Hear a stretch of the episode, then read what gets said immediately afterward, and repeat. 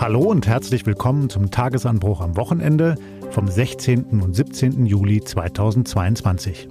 Ich bin Florian Harms und heute führe ich Sie durch unsere Sendung, in der es um das Thema Geld gehen soll. Milchprodukte, Fleisch, Benzin, Gas, Strom.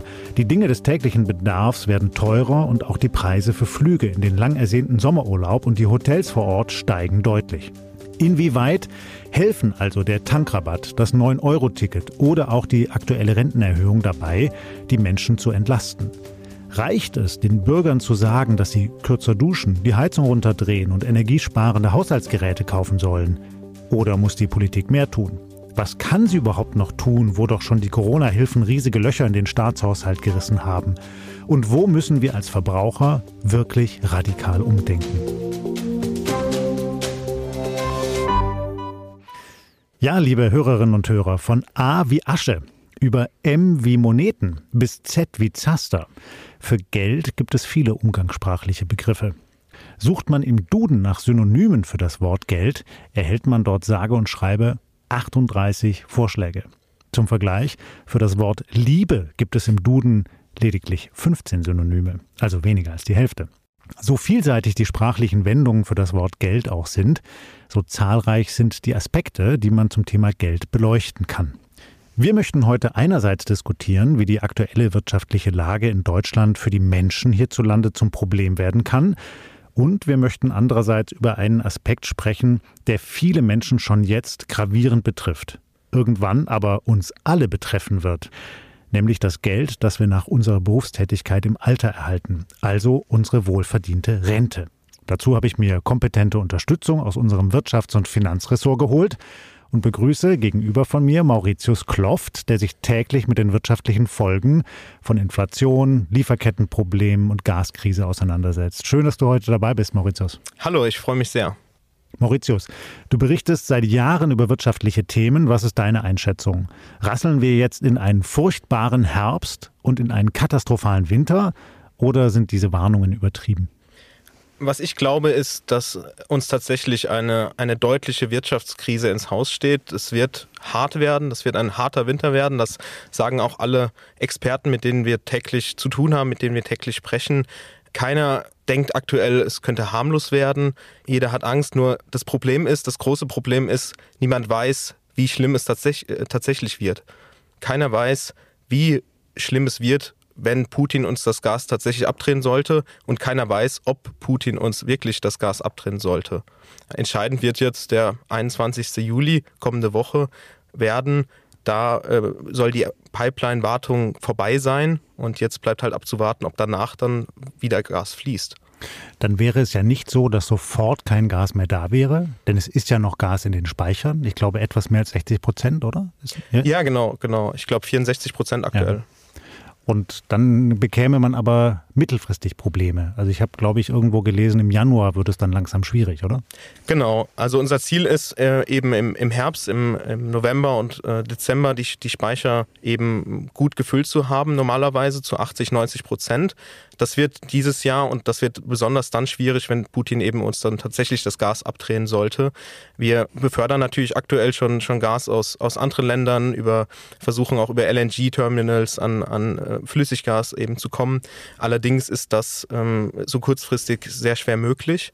Und du hast vollkommen recht, das Gas äh, hält noch eine Zeit lang in den Speichern. Wir, wir sind aktuell, die sind zu ungefähr zwei Drittel befüllt. Gerade die, die eben nicht äh, von Gazprom be betrieben worden sind. Allerdings steigt der Gasbedarf natürlich auch rapide an im, im Herbst, im Winter, wenn es kalt wird. Aktuell wirkt das alles etwas, etwas entfernt, aber tatsächlich dann im Winter, wenn der Gasbedarf steigt, dann könnte es schwierig werden. Möglich ist, dass es dann eben gerade im Januar, Februar, März, also im kommenden Frühjahr wirklich schwierig wird, weil dann dann die Gasspeicher komplett leer sein dürften. Und ich habe den Eindruck, dass diese Unsicherheit auch was mit den Menschen macht dass man jetzt einfach nicht genau weiß, was passieren wird. Man kann sich so schwerlich darauf verlassen und das Gegenüber, in dem Fall dann eben der Kremlherrscher Putin, ist eben auch unberechenbar. Genau wie du gerade gesagt hast. Wir wissen nicht, ob der das Gas nach der Wartung der Pipeline wieder anschaltet oder nicht. Oder vielleicht nur ein bisschen oder nur eine kurze Zeit. So, wir sind quasi da in seiner Hand und abhängig von ihm aufgrund der Energiepolitik der vergangenen Jahre.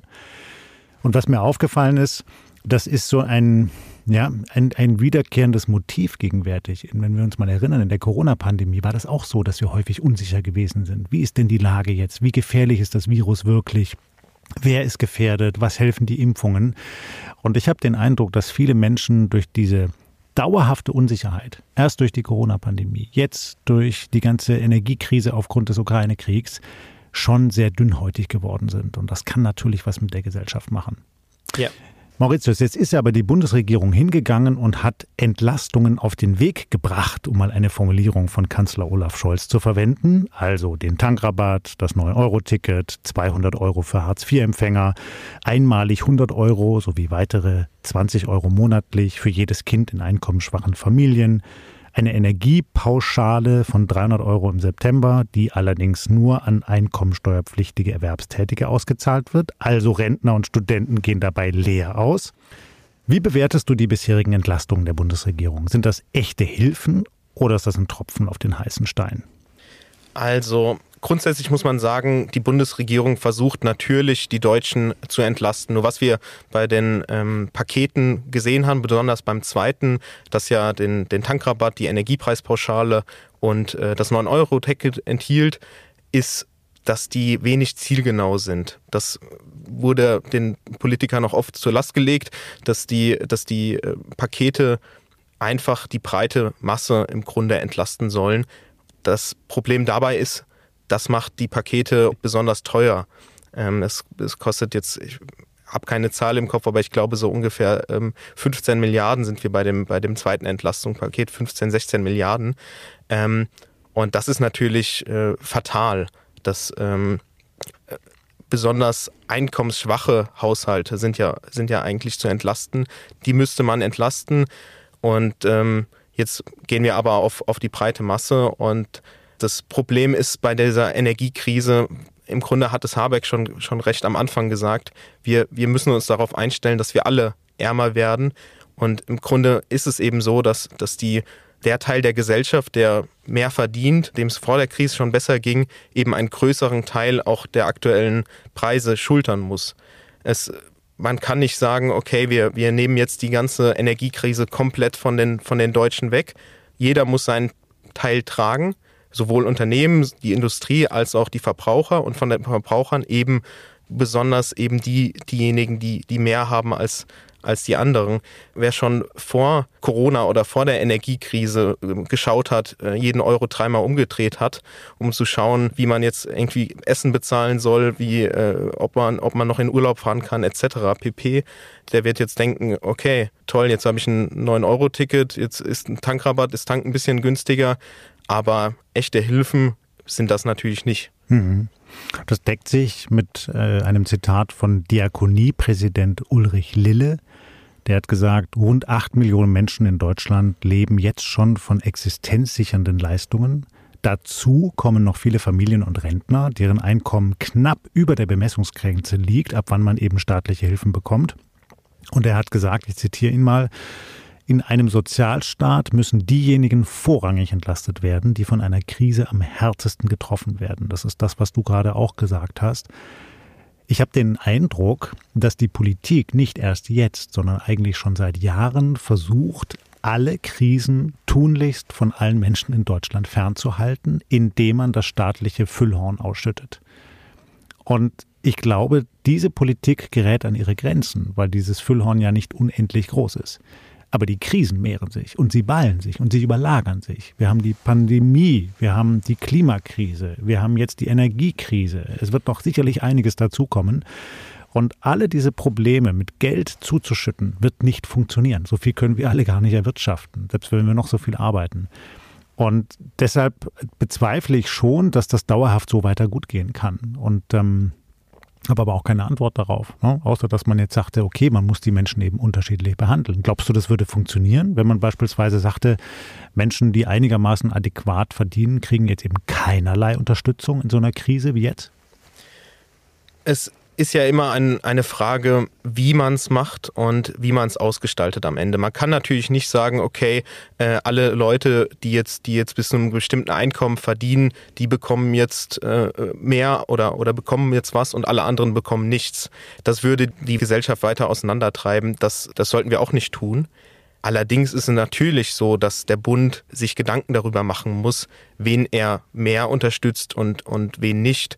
Und du hast vollkommen recht, in den vergangenen Jahren war es auch schon so, dass, dass ähm, das hat sich vor allem seit der Pandemie geäußert, ähm, dass der Staat versucht, mit möglichst breiten Entlastungen, mit möglichst breiten Paketen den Leuten zu helfen es hat ja auch einfach was damit mit Wählern zu tun. Ich meine, wir reden hier über Wähler letztendlich und es ist, es ist natürlich, es wird natürlich auch von den Menschen wahrgenommen, wenn sie nicht unterstützt werden, dann, dann strafen sie die Parteien, die das dann auch durchgebracht haben, eben auch ab bei der nächsten Wahl. Das ist vollkommen verständlich. So war es aber auch schon immer. Mhm. Es, es gäbe ja mögliche weitere Wege und Hilfen, wie man Bürger entlasten kann.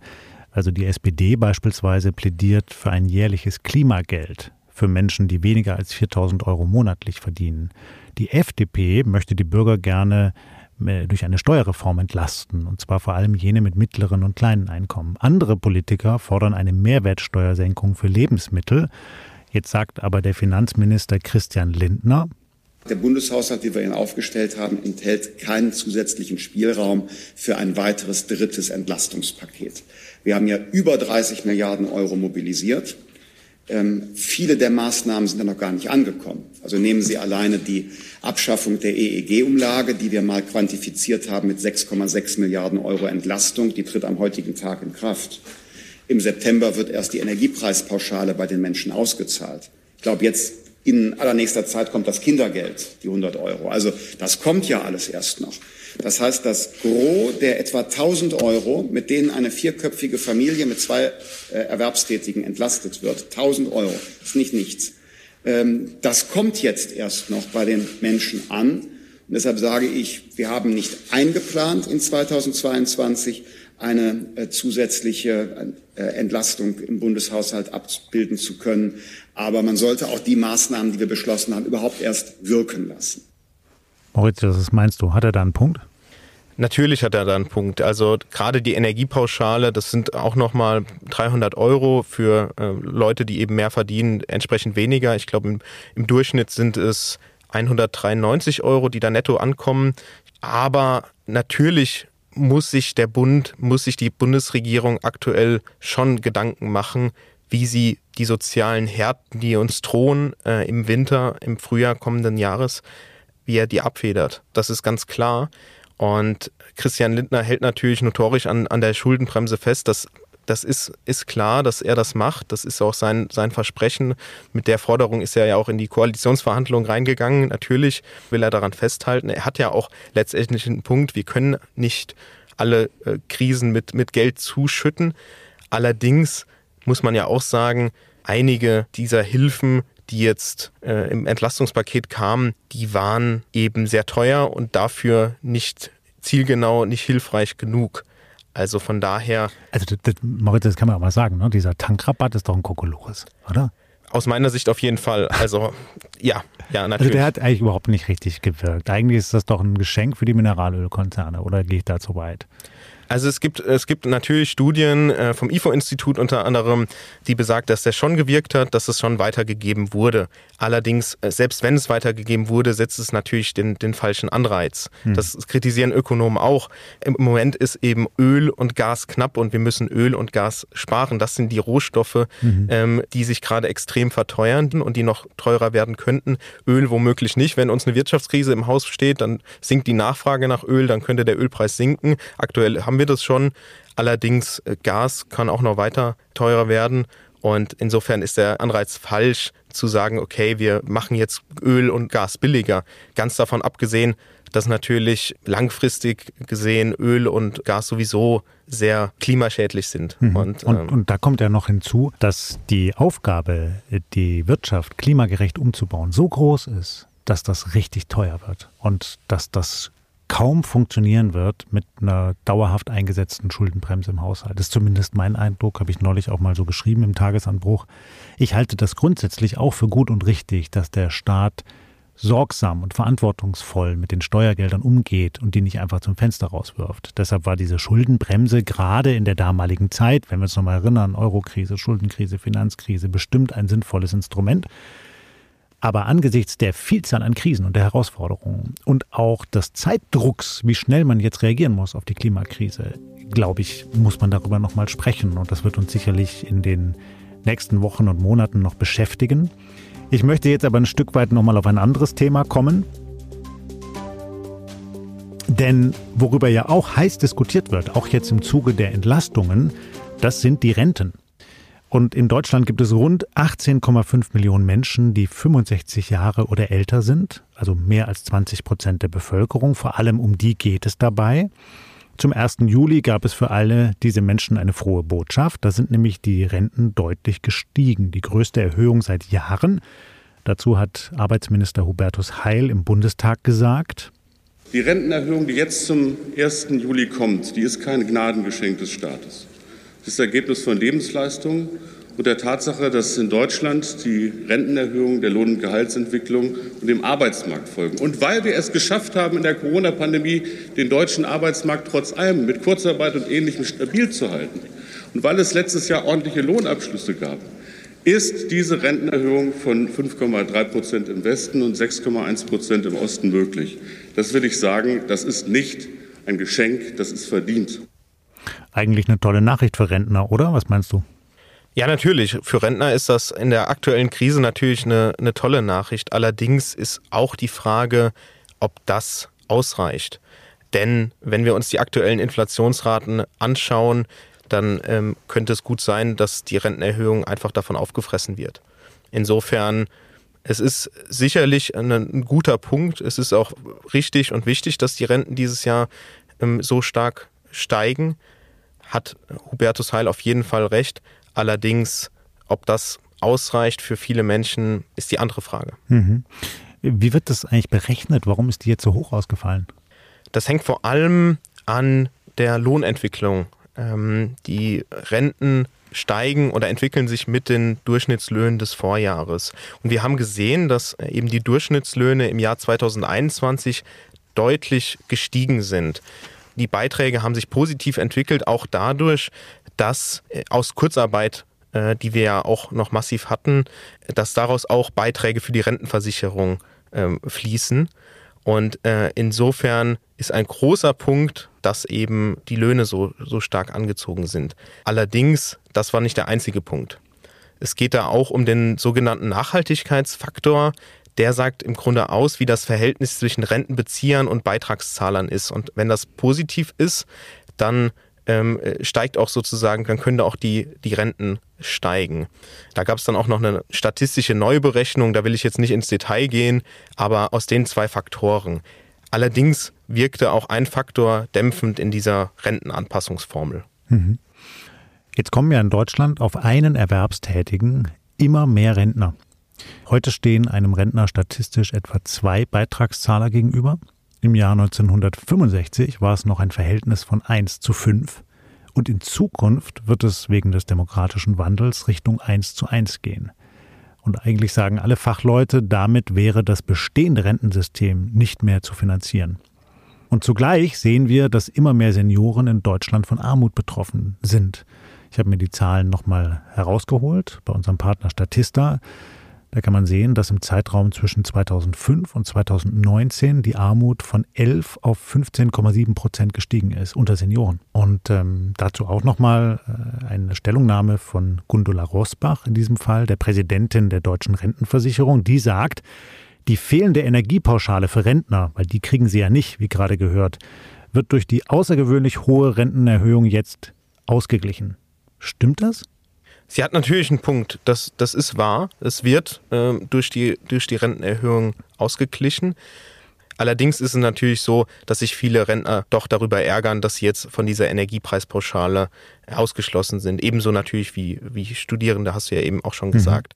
Und äh, insofern müsste oder könnte der Bund natürlich darüber nachdenken, ob man den Rentnern nicht doch irgendeine Entlastung gibt. Es ist auch so, dass Rentner, die sehr wenig haben, können auch, können auch Wohngeld beziehen. Ähm, aber das, das federt dann die äußersten Härten nur ab. Das heißt, es gibt Tricks, um die dann doch zu kriegen, oder wie? Es gibt, es gibt Tricks, um die, um die Energiepreispauschale doch zu kriegen. Ja, es gibt einen Trick und zwar ähm, muss im Grunde ein Rentner ähm, nur einen Tag gearbeitet haben für den Mindestlohn und kann das dann in seiner Steuererklärung angeben und kann dann im Nachhinein rückwirkend die Energiepreispauschale bekommen. Aha, das ist ja interessant. Das hast du auch mal geschrieben, glaube ich, auf unserer Website, oder? Wir hatten auf jeden Fall einen Artikel, Ein Artikel. darüber. Also, ja, ja. Hm? Liebe Hörerinnen und Hörer, wenn Sie das nochmal genauer wissen wollen, das können Sie nachlesen bei T-Online. Dann kriegen Sie den nämlich vielleicht doch, die Pauschale. Äh, Mauritius, jetzt reden wir über die Rente konkret, aber darüber steht ja das ganze Rentensystem in Deutschland. Und ich habe gerade gesagt, dauerhaft wird es voraussichtlich so nicht tragbar sein. Die Bundesregierung will es ja auch verändern, erklärtermaßen. Da haben Sie sich im Koalitionsvertrag zu bekannt. Was ist da bekannt und was ist überhaupt realistisch? Also die Koalition will im Grunde einen Teil der Rentenversicherung auf Aktien stellen. Ähm, die FDP, das war vor allem der Vorschlag der FDP, die hatte da den Fachbegriff oder den, das, das Wording Aktienrente ins Spiel gebracht. So ganz so wird es dann nicht kommen. Allerdings ist es schon so, dass eben ein Teil dann in Aktien angelegt wird, breit am, am Kapitalmarkt. Das ist auch eine gute Sache, denn wir sehen, dass die Aktienmärkte über die Jahre, über Jahrzehnte, wenn man das breit gestreut und langfristig anlegt, dass da immer eine äußerst positive Rendite bei rumkommt. Und ich glaube auch, dass es eine gute Sache ist, die Rente dauerhaft zu stützen. Und jetzt kommt das große Aber. Aktuell sind lediglich 10 Milliarden geplant, die in diesen Fonds reinfließen sollen. Wie hoch die nächsten Beträge sind, die nächsten Jahre, das bleibt dann abzuwarten. Aber Experten sagen jetzt schon, das reicht wahrscheinlich bei weitem nicht aus, denn die Ausgaben der Rentenversicherung sind deutlich, deutlich höher. Mhm. Und dann muss man eben auch ja zugleich sagen, dass wir alle auch eine Verantwortung haben, für unser Alter vorzusorgen. Darüber haben wir uns hier im Podcast schon mal länger unterhalten, Lisa Fritsch und ich mit unserem Wirtschaftschef Florian Schmidt.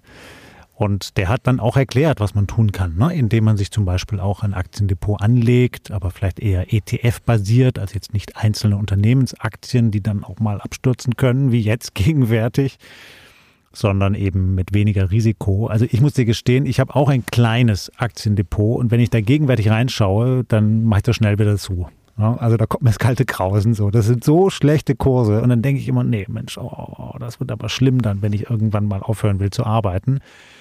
Und dann kehrt erst so langsam die Vernunft ein, weil du hast das ja gerade angedeutet, langfristig wirken Aktien natürlich. Ne? Also man darf sich nicht verunsichern lassen und denken, nur weil das jetzt gerade mal schlecht aussieht, dann investiere ich nicht mehr in Aktien, oder? Ganz genau. Also der größte Fehler, den man aktuell machen kann, ist in sein Aktiendepot zu schauen. okay, ich gucke nicht mehr rein. Nein, es ist, es ist tatsächlich so. Langfristig ähm, steigen die Kurse. Das haben wir, also das ist natürlich keine Garantie für die Zukunft. Allerdings lehrt uns die Vergangenheit über Jahrzehnte, dass es eben, dass es immer nach oben geht. Insofern ist auch mein Appell, sich mit dem Thema Aktien, ETFs auseinanderzusetzen, breit zu streuen und langfristig das liegen zu lassen. Da kann man wirklich nichts falsch machen mit. Die Zeiten werden hoffentlich auch wieder heller. Wir verlieren nicht unseren Optimismus. Lieber Mauritius, vielen Dank. Das war ein sehr spannender Podcast mit viel Fachkenntnis deinerseits. Dankeschön dafür. Liebe Hörerinnen und Hörer, hoffentlich hat es Ihnen auch Freude bereitet. Sie dürfen den nächsten Tagesanbruch lesen. Der kommt am Montagmorgen von unserem politischen Reporter Johannes Bebermeier. Danach schreibe ich noch mal ein paar Tagesanbrüche, bevor auch ich dann mal in den Urlaub entschwinde. Und kommende Woche ist dann im Podcast auch wieder Lisa Fritsch als unsere Moderatorin an Bord. Nun wünschen wir Ihnen ein wunderbares Wochenende. Lassen Sie sich nicht verdrießen von den Krisenzeiten und wir hören uns wieder am Montagmorgen. Lieber Mauritius, vielen Dank, dass du dabei warst. Vielen Dank, dass ich dabei sein durfte. Hat mir sehr Spaß gemacht. Und von mir das Übliche zum Abschluss. Tschüss und bleiben Sie uns gewogen.